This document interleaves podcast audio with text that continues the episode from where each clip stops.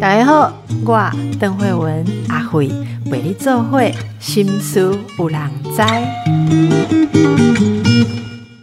大家好，你的囡仔永远拢困袂饱吗？好，诶，原来这不是小孩的问题而已，哈，是整个世代都有这样的状况。我们看到一本书，竟然叫做“困世代”哦，爱困世代，整个世代都爱困哦。为什么你的孩子总是睡不饱？原来这已经是一个现象了。心理师与睡眠专家，呃，这是特吉恩跟莱特他们著作《困世代》写的就是为什么现在的小孩永远都睡不饱？哈，无所不在的荧幕，课业重担。夜猫作息文化，好，超早第一堂课，哎，真的，我们之前有人说要把第一堂课时间往后延，就很多人都受不了，我说不可以。到底这一些现象怎么影响我们的青少年？他们如何在累积所谓的睡眠债？好，睡眠债还有什么叫做社会性时差？哇，这个一定要请到专家来跟我们解释。今天我们的来宾是谢伯让博士，谢博士你好，大家好，博士刚才说的这个哈，是真的有这样子的问题。就说，小孩不是永远都睡不饱。我们以前小时候好像也没有那么觉得睡不饱啦哈，所以这是已经变成一个时代的现象了吗？对，现在其实蛮多人都睡不饱，而且。不只是小孩睡不饱，我看很多上班族啊，然后 就是有在工作的人，其实也都有睡眠呃缺乏的一个问题。所以看起来这不只是一个呃青少年的问题，而是一个整个呃现代社会的一个现象。嗯，那可以跟我们讲讲您的观察吗？现代社会有什么样的现象造成大家睡不饱？好，主要是有很多呃特殊的原因了。第一个是呃，如果是专看青少年哦，其实青少年呃蛮特别的，因为。呃，青少年有所谓生理时差的一个往后延的一个问题。那那如果不看青少年，看一般的人的话呢，主要是因为压力的关系。那还有因为工作很多，然后还有包括很多呃一些呃自己自己想要做的事都做不来，所以呃很多情况都显示出说，呃在我们现代社会的这些族群呢，呃有时候为了追求工作，然后很多压力，有时候为了追求资讯。然后会导致我们产生呃很多时间上不足，然后影响到我们睡眠的一个现象。嗯，那青少年他们已经有人说青少年他们的大脑还在发展中哈，所以是他们的脑部的一些发展的状况，如果受到这种现代一些生活方式的影响，更容易有睡眠问题吗？是可以这样说？对，青少年其实是比较特殊的一个族群啊。那主要是呃青少年因为。青少年这个时段哦，主要呃在发生理发育上是一个相当特殊的一个时期。那一来是我们在青少年的时候必须要面对社会环境不断的变迁，那再加上他生理上变化急剧的一个一个产生巨大的变化。那有时候他为了面对这种呃生理跟环境的一个巨大变化，他大脑必须要有一定的弹性。才能够应对这个外在世界的一些变化。那大脑在有弹性的时候呢，如果你又加上它的一个睡眠不足，有时候就会导致它呃发育上出现一些一些障碍，然后导致它不管是在生理上啊、心理上都会出现相当大的压力。那所以在青少年这个族群呢，其实它的呃这个基本上它的它的变化会非常的大，所以要特别注意有睡眠不足的这个情况。那那。他们真的有需要比较多的睡眠吗？对，因为青少年哦，主要是生理时差会往后延。那我们刚刚讲过，就是它主要是因为生理上，就大脑应该正在发育、在变化中，所以它的生理上的荷尔蒙会产生巨大的变化。那这个就会导致它生理时钟自动的往后延。那还有一些特殊现象，比方说，呃，我们知道大脑中有一个褪黑激素。那一般就是在光亮的时候，褪黑激素就会减少。那当你睡眠的时候，褪黑激素会呃开始增加，让你产生睡意，想要睡觉。那青少年有一个特色啊，就是他对光线特别的敏感，就他的光线呢，只要稍微一有光线，就会导致他褪黑激素马上就下去。所以，他这个褪黑激素的特别敏感的这个现象呢，也容易导致他们呃睡眠就会会越来越往后延。因为只要晚上稍微有一点有一些灯光，就会导致他的睡意全消，然后褪黑激素也也无法上升。所以这个是另外一个现象。那还有一个特色就是青少年，还有一个特色就是，呃，我们一般人哦，在正常白天的时候，我们会累积一些腺苷，就是一个代谢的一个产物。那这个腺苷累积越多的时候呢，我们就会越来越想睡觉。所以到了晚上时间到的时候，我们就会想要睡觉。那青少年的特色呢，就是他累积腺苷的速度呃比较慢，它因为代谢的关系，它很容易就把这些东西代谢掉，所以它晚上的时候呢，它的睡意不会像一般呃正常人或是大人这样的睡意这么的明显。那所以这个种种原因呢，有时候就会导致生理这个青少年的生理时钟会不断的往后延。就是白天，呃，晚上该睡觉的时候，他们不想睡，可能延后一两个小时才会想睡觉。那这个现象就会导导致他们有时候会出现睡眠不足的一个情况。所以老师刚刚跟我们解释，让我们理解到说，青少年有太多的状况会让他们晚睡。这个生理时候往往后延，指的就是晚睡，或者说晚上有一点点刺激就睡不着。可是。那这样听起来，他们早上要跟大人一样的早起活动，就会造成睡眠不足。我可以，我可以这样理解吗？就是因为他们往后延，可是早上社会却规定他们还是要做早起的动物。就理论上，如果我们是比较一般人，可能是十点睡觉，那早上呃七点起床。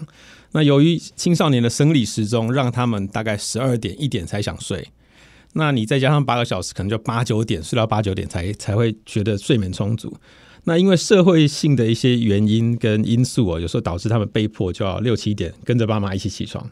那毕竟学校就是七点上课嘛，七点半上课。那这个现象就会导致他们呃，因为比较晚睡，然后早上又被强迫起床，就会长期形成一个慢性的睡眠剥夺的一个情况。那我们是应该继续强迫孩子早点睡吗？就是每天八九点在那边撸，然后小孩子就骗你说去睡，然后等到你们都走开了之后，在被窝里面就看手机，这样真的好吗？我们应该怎么做呢？好做做法其实有一些啊，就是说强迫毕竟有它的效果，毕竟有限啊，所以可能要呃用一整套的配套方法来协助青少年呃进入一个睡眠状态。那比方说呃比较常见的一个做法就是，可能你如果真的要协助青少年早一点入睡，那你可能在晚上。呃，比方入睡前，你预计他要入睡前的一两个小时，就尽量要把灯关暗，然后尽量不要看这种强光刺激的，不管是电视啊、三 C 啊，或是呃各种平板的这种这种产品。那所以你要让它的光线刺激逐渐减缓，那就可以协助他早一点入眠。因为我们刚刚讲过，说青少年其实对光线相当敏感嘛，那稍微一点光线就会影响他们褪黑激素的一个呃一个分泌跟改变。所以可以的话，就是尽量协助他们及早。让这个接触强光的东西可以尽量减少，然后他们可以可以这个及早准备适应黑暗，然后进入睡眠状态，这是其中的一个做法。用环境的调整，然后让它自然发生，这样。那所以大人也自己也是要能够配合这样子的生活。如果说长期持续青少年睡眠不足，是会影响他们的大脑发展吗？睡眠不足会怎样？呃，睡眠不足啊，其实呃有相当多严重的后果。那我们举个例来说，一般来说啊，睡眠睡眠，呃，我们如果先讲睡眠跟大脑的关系，那其实这个睡眠跟大脑关系在早期，比方说二十年前，我们其实还不是这么的理解。那不过呃，有幸的是哦，大概这过去十年、二十年，关于大脑跟睡眠的关系，其实有新新的很多研究出来。那所以我们大概可以总结成两个呃重点，就是。呃，睡眠主要有两个非常重要的功能，一个是记忆固化，然后另外一个是呃，另外一个是呃，睡眠主要两个功能，一个是主要是记忆固化，那第二个呃重要的功能是大脑除污。那我们先来帮大家介绍一下记忆固化是怎么回事哦。就记忆固化这个现象哦，其实最早可以提到呃，大概是二零一四年的一个呃诺贝尔生理奖得主叫欧基夫 （O'Keefe），那他当时呢。呃，发现了一个现象，就是说，呃呃，我们大脑中有一种细胞叫位置细胞，就是跟记忆有关的啦。那你可以想象，当时他们在做实验，就是说，他们把老鼠放在迷宫里面，让它去走迷宫。那比方说，让老鼠学会从 A 点走到 B 点，再走到 C 点，再走到 D 点，就好几个位置，让它去学这个位置。那学会之后，他就发现说，这个大脑，这老鼠的大脑里面有一些位置细胞。这个细胞就是说，当你走到 A 点的时候，有一群细胞就会反应。那走到 B 点的时候，另外一群细胞就会活跃；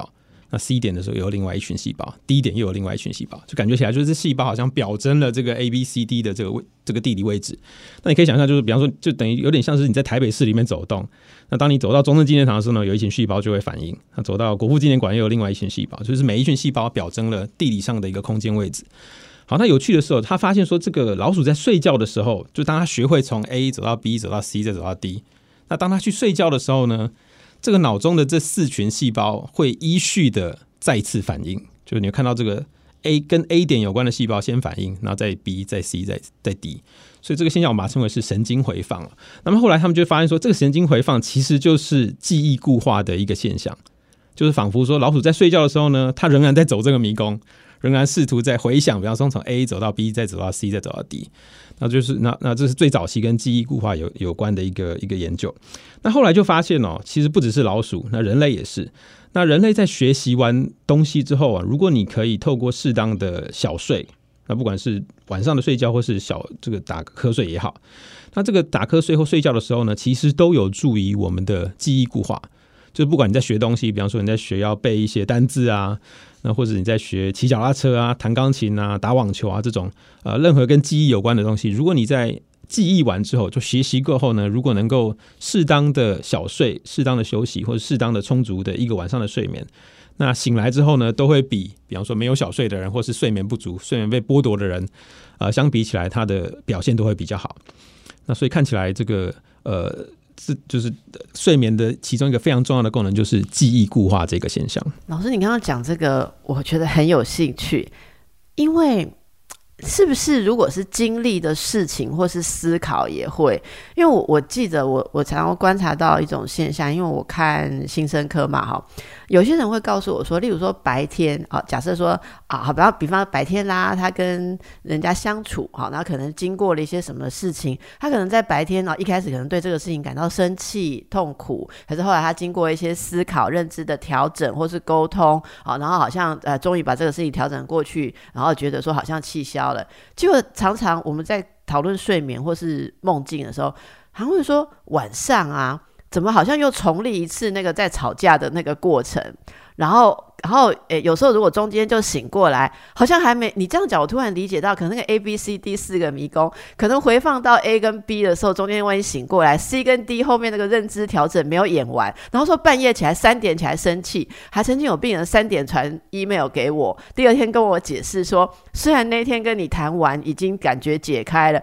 可是不知道为什么睡到三点，就好像重新又经历了那一场吵架。我觉得人类真的会，老 师你你你可以想象我说的这种情况。所以，我们真的需要充足的睡眠，把那个脑部学习的事情把它消化完，是这个意思嘛？哈，就是充透过充足睡眠，呃，我们学过的东西它可以被固化，就是它记忆可以强化。那有些呃不该记得的，比方说心情不好的这些记忆，有时候它可以透过睡眠把它遗忘掉。所以会记得、记住、记住重要的东西，然后遗忘掉不该记住的东西。所以，老师像您这么了解睡眠的人，你很注重睡眠吗？你自己？呃，我自己会尽量啊，就是时间到该睡就去睡觉。那宁可早一点起来，完成晚上该做的事，或者晚上没做完的事，那也不要说熬夜去做这个事情。所以通常会尽量。所以老师是不熬夜的，老师是不熬夜，可以不熬夜就不熬夜。那可是尽量对，可是因为我们的职业比较可能时间上比较 flexible 一点。那比方说，如果我们早上真的很累，或者下午很累了，我们还有时间可以睡午觉，所以偶尔熬一下夜，我们实是可以调试过来的。可是上班族可能就。没办法，如果熬一天夜，可能因为每天都要上班，所以你可能要到周末才能补得回来，所以可能要每个人依照自己的作息去去适时的做调整，会比较好一点。嗯嗯嗯，是。那另外大家也都会问一个问题哦，就是三 C 产品让孩子的睡眠时间也变得越来越少或越来越晚哈。除了使用上，就是他会呃，例如说挂在网络上面看东西啊，造成他呃脑部活动之外，这个。荧幕蓝光本身是不是也是对神经生理会有一些影响？好，蓝光对一对这个大脑或是对睡眠有影响是确定的，没错。但是有时候。呃，我们现在看到很多商业广告太过强调蓝光的负面效果，那我觉得这个有点有点太超过了。所以，我先我有些太超过，对对对，我有些数据可以跟大家讲。那总总而言之哦，我们先讲结论，就是说蓝光确实会影响睡眠，这个没问题，这个确实有有实验上的证据。那三 C 也会影响睡眠，这个也没问题。那但是如果你去太过强调三 C 里面的蓝光，那我觉得就有点过度担心了。那我举个例子给大家，举个比例给比喻给大家听啊，就是说我们知道吃糖类会让我们变胖嘛，那吃肥肉也会让我们变胖。可是如果你去强调说我们去吃肥肉的时候，里面可能带有一些糖分，那就是过度担忧，因为肥肉主要让我们变胖是里面的脂肪跟糖分无关。所以这个意思就是说，呃，肥肉其实就有点像三 C 哦，就你使用三 C 会对我们有影响。但是如果你去强调三 C 里面的蓝光，那其实就是等于像强调肥肉里面的糖分一样，因为三 C 蓝光其实相相对来说，它的它的成分是相当少的。那我举一些实际的呃研究例子给大家听啊，就是在比方说二零一五年的时候，有一项研究，他去他去找说，到底我们的电脑荧幕三 C 荧幕会不会发出会伤害人类眼睛的蓝光，尤其像是 UVA、UVB 这种三 C 里面的蓝光，其实就像什么？猪肉那五花肉里面的糖分哈，这这个诶，我觉得这是一个有趣的观念，所以老师说要跟我们讲一些数据啊，就是这是研究的数据。那比方说，二零一五年左右有一篇呃论文，他就想要知道说，到底我们的三 C 荧幕，像电脑荧幕，它里面的蓝光成分到底呃会不会对我们造成伤害？那我们知道，现在会对我们造成伤害的蓝光，主要是非常短波长的，像接近紫外线的这种光啊，像是有时候大家可能会听过像 UVA。UVB 就是说，你有时候你擦防晒油的时候要挡掉的这些东西。那所以他们就去调查说，到底荧幕上的这个 UVA、UVB 有没有？结果基本上是量不到的。就是这种 UVA、UVB 基本上不会出现在我们电脑的荧幕里面，那也不会出现在三 C 跟呃这个平板上。它主要都是来自太阳光里面。所以如果你担心说你的电脑里面会不会放出这种非常短波长的，会伤害你视网膜的这些呃非常短波长的蓝光的话，基本上是不会的。那所以这个这个部分大家可以可以比较安心一点。那再来哦，就是说我们现在知道有很多所谓的抗蓝光眼镜，或是阻挡蓝光的眼镜。那那这个我自己是觉得好像没有这么必，应该是没有必要用到这个东西了。因为比方说二零一二零二一年哦，最最近有一篇研究也显示说，呃，当你戴上了阻挡蓝光的这些眼镜之后呢，他们去测量说到底有没有办法减轻你在看三 C 的时候这个眼睛的疲劳感。那结果发现是没有任何没有任何正面的效果，就是你不管有没有戴上这个眼镜，他做了两组人嘛，一组人是戴着这个眼镜去使用三 C，另外一种是呃没有戴这种抗阻蓝光的眼镜去使用三 C，结果两组的疲劳感基本上是一样的。那所以看起来呃并没有呃这可以阻挡眼部就是阻止或减缓眼部疲劳的一个功能。那再来哦，美国的眼科学会。在前一阵子也发表声明说，所有的这个根据目前的这种蓝光抗蓝光的商品哦，其实大部分都是呃商业商业上的一个噱头啦，因为目前并没有直接的证据显示出这些三 C 里面的蓝光会损害我们的眼睛。那有时候甚至会反效果，比方说，如果你佩戴的这个眼镜是阻挡掉非常多的蓝光，因为有时候我们看到有人戴的眼镜是整个就变黄色了。那这种呃阻挡大量蓝光的眼镜，它会让你整个视野进来的光线变暗。那所以有时候反而让你在阅读啊，在看东西看东西的时候会更吃力，所以有时候反而造成反效果，因为你这样整个光线都变暗了，所以更吃力，那眼睛成疲劳感可能会更重。所以基本上呃，我觉得蓝光应该是不用太过度担心。那因为主要是因为我们的三，如果是担心三 C 三 C 里面的蓝光，那基本上三 C 里面的蓝光是不会呃对我们眼睛造造成太大伤害。那我们配眼镜以后就不用再加那一千块做抗蓝光喽。哎，我如果如果你是担心要抗三 C 的蓝光，我觉得不需要。那如果你是要挡掉太阳里面的这个 UVA、UVB，我觉得可以，就是看你的目的啦。如果你是每天在外往外跑，那你喜你又不喜欢戴这个墨镜。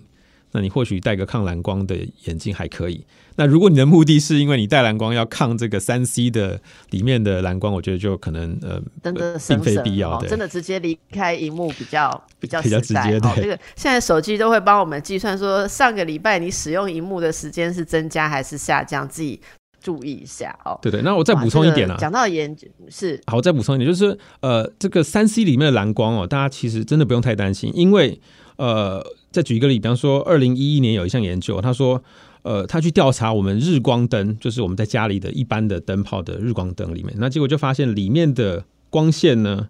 不管你有没有过过滤掉蓝光，它基本上呃会对你的褪黑激素造成蛮大的影响的。就只要你晚上有开灯，睡前开灯的，就是你睡前开灯，通常就造造成你至少延缓十五分钟，甚至到九十分钟左右的睡眠时间。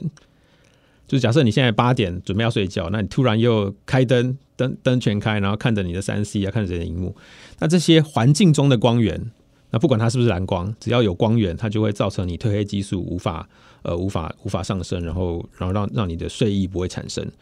那所以呃，这个基本上就是说，呃，大家不要太去在意三 C 里面蓝光，其实整个环境中的光源都会对我们的睡眠造成影响。而不只是蓝光而已。是，不过老师，你刚刚讲到，我觉得一般人的问题真的很大。你刚刚讲说开灯看山西哈，我跟你讲，现在的人是不开灯看山西。如果躺着睡前，你知道有多少人在黑暗中划手机划到睡觉？好，然后我我总觉得这样是很不好啦哈。但是到底好不好在哪里？你我可以请教一下你，这是不是一个很不好的习惯？因为眼科医师是说这样很不好，在黑暗里面看这个手机手机的荧幕，听说是非常伤害眼睛的哈，包括对黄斑部什么都不好。对，那在黑暗中看东西，主要是有以下这个担忧啊，就是当我们在呃，眼睛在一般在黑暗的情况的时候，会有一个暗适应的过程，就是我们的一般瞳孔对瞳孔放大，然后原本呃专门在感知这种强光的呃这个视神经细胞会会减弱，会启动另外一批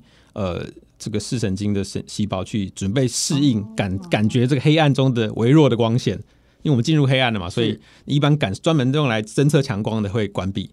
那你用来侦测微弱光线的这些神经细胞会启动。那如果你这个时候又，比方说一片黑暗的时候，你突然闪一个一个一个很强的光，那就会造成眼睛眼部非常的不适不适应跟不舒服，就你像是这你在黑暗中突然有人拿这个闪光灯往你眼眼睛上闪一样，就会突然刺激那些已经被关闭的细胞。那这个是比较伤眼睛的一个做法啦，所以通常会不建议说你在完全黑暗的情况下，那只有一点小小的光源，或是直接盯着这个比较强光的荧幕看。那或甚至说会建议说，如果你要看，真的就是把灯打开，然后让你的眼睛可以呃，在一个正常正常的一个光源下去去观看你要看的东西，会比较好一点。是，所以这个大家不要再坚持了，啦，哈，不要再坚持说就这是我的习惯啊，哈，什么就是你还是就是要开灯。啊，这个说到这个，很多人都说哈，现代人就是会制造很多伤害自己健康的问题，然后再来说养生，再来说更多的新方法。到底是不是有一些本来就自然可以呃调整的事情，不用弄得这么复杂，就留给大家自己去呃好好整理，再管理一下自己的生活啦。接下来我们想请问老师的是，之前不是有那个取消早自习或是延后第一节课的争议哈？那嗯，如果大家考虑到您刚刚说的，其实青春期有一种特有的生理时钟延迟，就是你刚刚讲，好像因为身体很多的发育啊，它的也许荷尔蒙的状况哦，种种的情形。那那嗯，我我不知道是世界上的青少年都应该要晚点上学吗？哦，还是说就到底这个议题我们应该怎么看？好，诶，所以我们刚刚讲过青少年这个问题，主要。他们睡眠会不足，有好几个原因嘛。一个是有我们刚刚讲过的这个生理时钟延迟，那再来就是他们对光线特别的敏感，只要一点点光线，他们就跟正常跟我们大人比起来，只要青青少年只要一点点光线就会影响啊他们褪黑激素的一个分泌。那再来就是他们累积这种睡眠压力，这个腺苷的这个速度比一般人慢，所以他们比较不容易累。那再加上有一些外力的一些驱动啊，比方说青少年可能很在意他们的课业。那很在意他们的社交压力，那很有资讯焦虑。那因为社交压力就是，比方说你的同学每天都在 IG 上或是脸书上做一些事情，那你没跟上，那你就会产生这种社交跟资讯的压力。所以他们有很多这种外在的压力，也会导致他们说，呃，睡前就是要先检查一下我们现在同班同学正在干什么，那正在聊什么东西，那不希望被排挤在这个社交圈之外。所以他们这种社交压力跟资讯压力，也会导致他们不得不在晚上去做一些呃这个不该做的事情。好，那那这个是他们的一些内在跟外在压力嘛？那如果讲到上学，就是另外一个另外一个值得考虑的因素。那比方说，我们现在台湾的国高中的呃上课时间，据我所了解，应该是几乎是全世界数一数二最长的。那大概是国高中现在应该是七点半就要到学校了，那上课上到应该是四点还是五点？那比起像我们比较像日本、韩国啊，他们有时候都八九点才上课。那美国通常也是九点左右。那所以这个台湾的国中、高中学生的上课时数其实是非常久的。那尤其是早上要早起这件事情啊，就有时候导致会他们我们刚才讲过，因为他们生理时钟往后延嘛，所以理想的起床时间可能是八九点。那可是他们为了要七点半到学校上课，可能六点六点半就摸黑就要起床准备去学校了。那所以会更造成他们一个睡眠上的一个不足。那那那现在重点可能就是在讨论说，到底该不该延后上课这个事情嘛？那这个事情其实，呃，我觉得正反方面方面的意见都有了。那我自己的立场是认为说，原则上我是支持让这个上课时间往后延一点的，因为如果我们考虑青少年的生理时钟跟睡眠习惯，基本上可能让他们晚晚一节是八九点才上课，会对他们的呃睡眠状态会好很多。那只是说，呃，这个情况可能在社会上的其他族群来配合，就不是这么容易的一件事情。比方说，如果家长就是七点七点半要上学或呃上班，那你的孩子可能就被迫要住着他接送小孩上学了。那大人基本上起来你就跟着起来，因为因为爸爸妈妈去上班了，那你要坐我的车就至少跟着去。所以呃，如果这个社社会不管是社会或学校没有适当的配套的话，我觉得可能执行上会有很大的困难。老师说到就是问题的重点了，哈，其实我个人真的也是非常的支持。因为我是因为小孩那么早上课，逼迫的我也要那么早 起床的妈妈哦。那可是呃，就是每个人生活方式不一样，除非我们的社会，其实之前我也访问过职场专家，有些人会说，其实以我们现代人的种种呃调控，呃，就是组织调控的一些能力，我们并不是没有能力提供劳工。上班时间的弹性，我那并不是不可能呐，哈，就是说，你看我们疫情都可以启动，全部的人在家办公，我们社会运作几年下来啦，所以真的把这个当成一个重要的事情的时候，我们社会就我们就国家社会绝对有能力可以应变到尽量提供劳工弹性，例如说需要。也不是每个人都一定要接送小孩，有的人家里面一家有很多个大人，大家可以怎么调配，甚至小孩的同学可以组成那个什么自助组合。好像像我们有时候就会排班，有时候我下班时间没有办法很固定，我会跟其他我小朋友其他的爸爸妈妈，我们会形成组合。这周是我带全部的小朋友，然后干嘛干嘛送他们去哪边，然后下周换你带。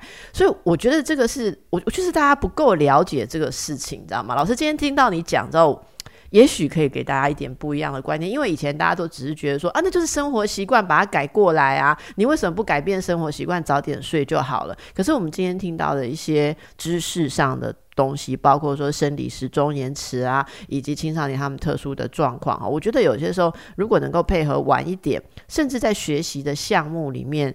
我们一定要当全世界上课时间最长的国家嘛，我们才能保持我们的竞争力嘛。好，那这个节目也为大家访问过很多教育专家，我们甚至有老师说，他觉得以现在的状况来看，课上的越少，搞不好培养孩子的自主求知能力才是应应未来世界所需哈。所以呃，大家不要再一直抱怨手机啊、三 C 都跟小孩吵不对的事情，其实应该多去了解你的孩子真正他生理的感觉啊。好，这个真的还蛮。还蛮不容易的。对我这还有还还有还有还有两个数据可以补充给大家，就是如果在考虑说孩子到底该不该延后上课的这个问题哦，那最近刚好今年有有几篇还还相当呃研究不错的一个论文发表，就是在针对这个问题去探讨。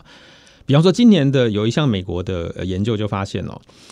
他们去调查大一新生，就是美国的三所大学，他们大一新生刚入学的时候，他们的学期初就学期初的这个晚上睡眠的时间，呃的长短，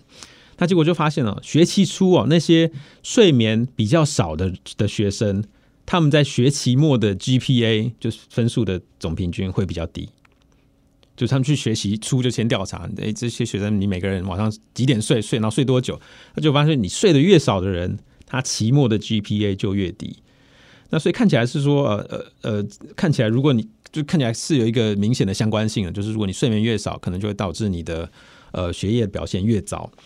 那还有今年还有另外一项研究也是，就是新加坡的研究，他们发现说，一样是找大学生去做调查，结果发现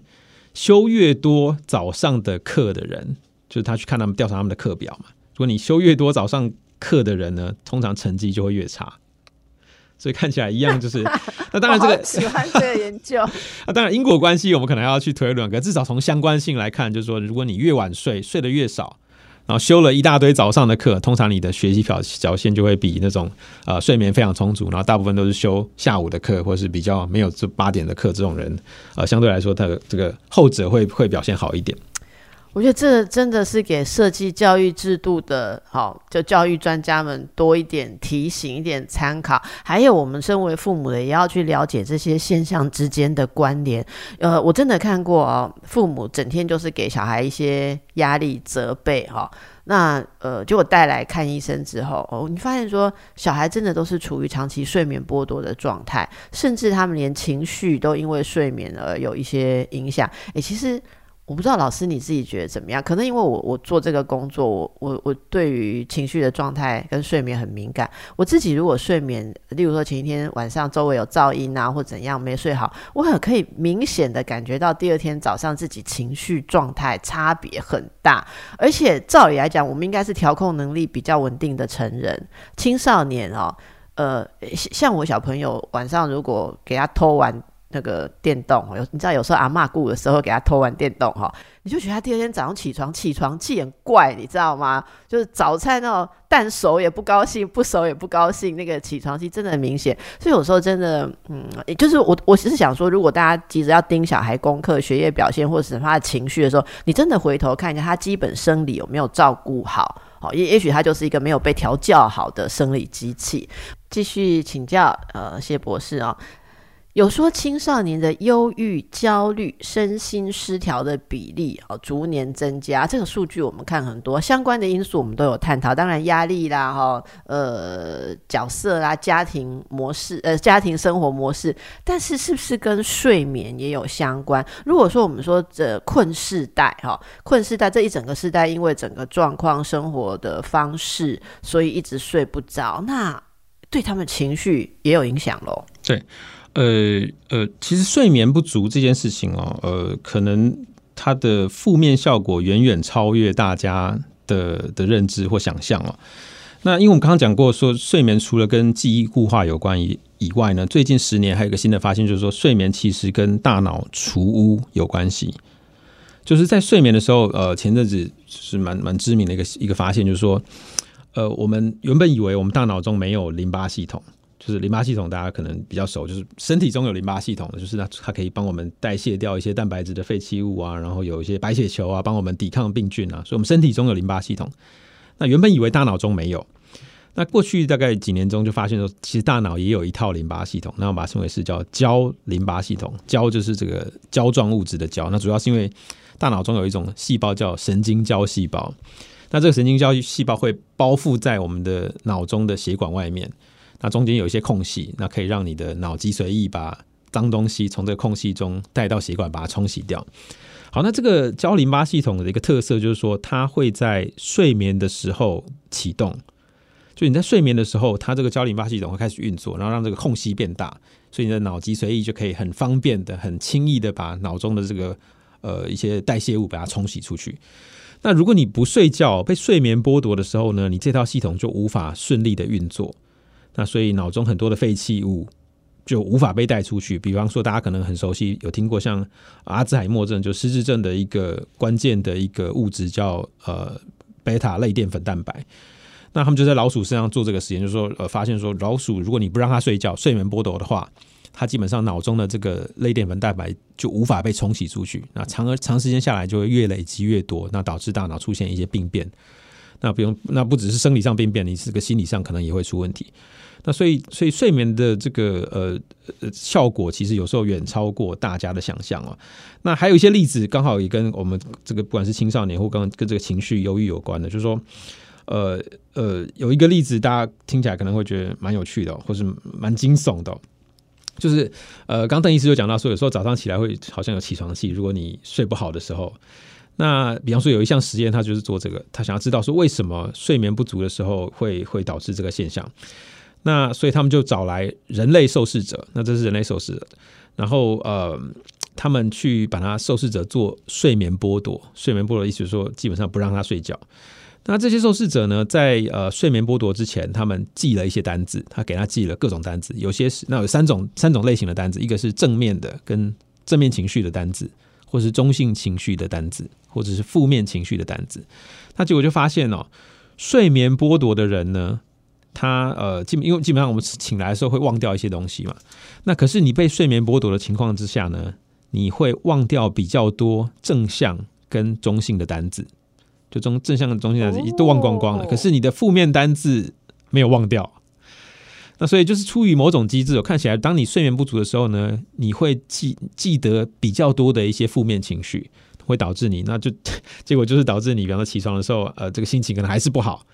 那无法顺利的呃弥消弭掉这些平常的负面情绪，而另外一个相关的就是说，呃，当我们睡眠不足的时候呢，我们的前额叶有时候比较无法正常的运作。那我们一般知道前额叶是用来呃理性思考，然后抑制我们一些情绪啊，然后帮助你做出比较理性的决策的。那当你睡眠不足的时候，你的前额叶有时候运作就不会这么的顺畅顺利，那就会导致你会有时候会出现情绪失控的一个状态。对哦，这个真的解释了我真的平常常常观察到，尤其老师。是你刚刚讲到那个，我自己感受非常强烈，睡眠不足或是不好的时候，我们就是不会正向思考啦。就是假如说，呃，假设我对一件事，我觉得说，啊，随便，我觉得说，嗯。嗯，好，这件事如果从负面想，就是说你假我告告哈，你搞我就拼，也就是你你让我负担很多。可是我们在日常生活中就会往正面去想，说啊，这是因为我有能力嘛，然后大家团队很依赖我，你就会自己觉得说，嗯，好像还可以，那我就多担待一点。可是你气惯嘛，你如果睡不好的话，哈，前一天发生这样事睡不好，你隔天一进办公室，你看到这些人就觉得说，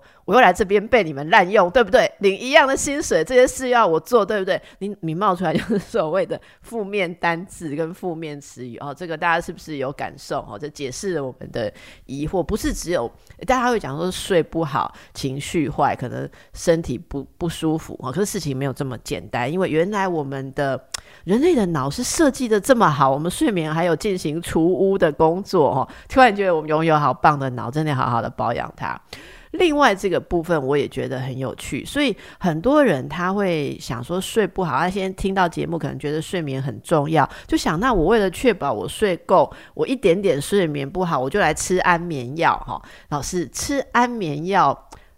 看起来有睡，假设八个小时，可是他有。效果会像你刚刚讲，正常睡六个诶八个小时这么好，也除污吗？然后可以正面发展记忆固化吗？还是说要很多人都会问嘛？要打出来的睡眠，要盯出来的睡眠，是不是没有这个效果？对我自己是不，我自己是不太建议啦。就是说，如果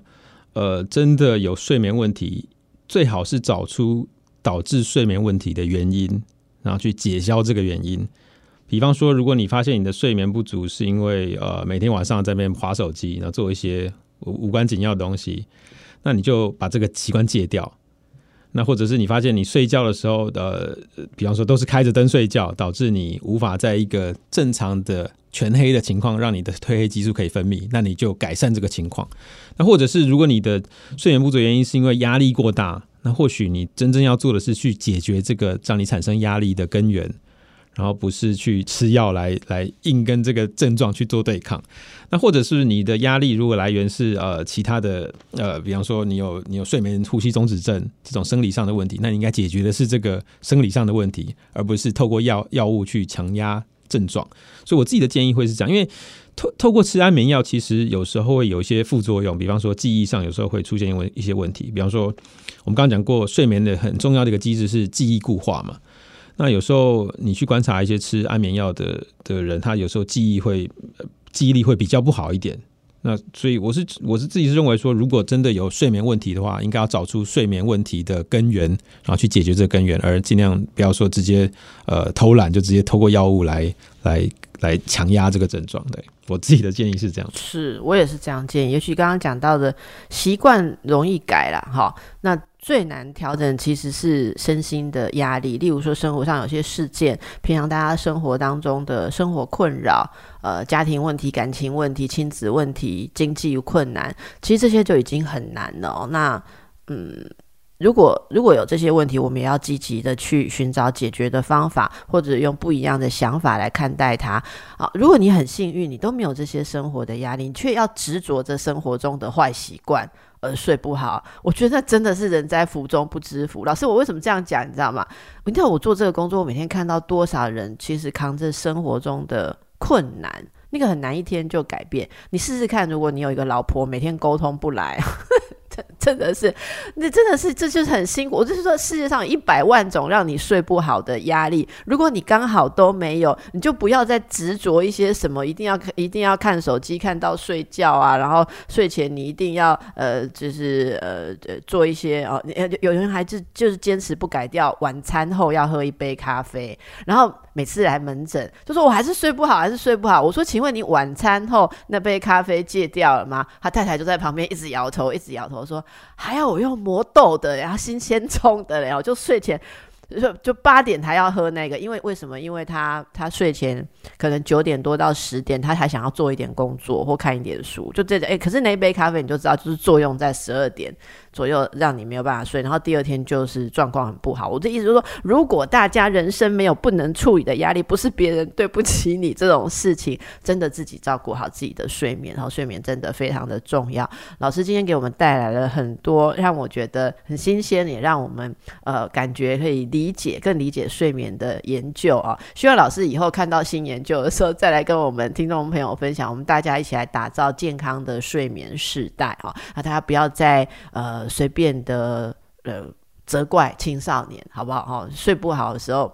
了解一下他们的困难在哪里，为他们去想一些方法，甚至整个家庭都来。配合一下这个作息，哈，灯光啦，呃，整个节奏，哈，气息，我们都来把睡眠当成生活中更重要的事情，就当我们的新生活运动吧。非常感谢谢老师今天来跟我们的分享，谢谢你，祝福大家。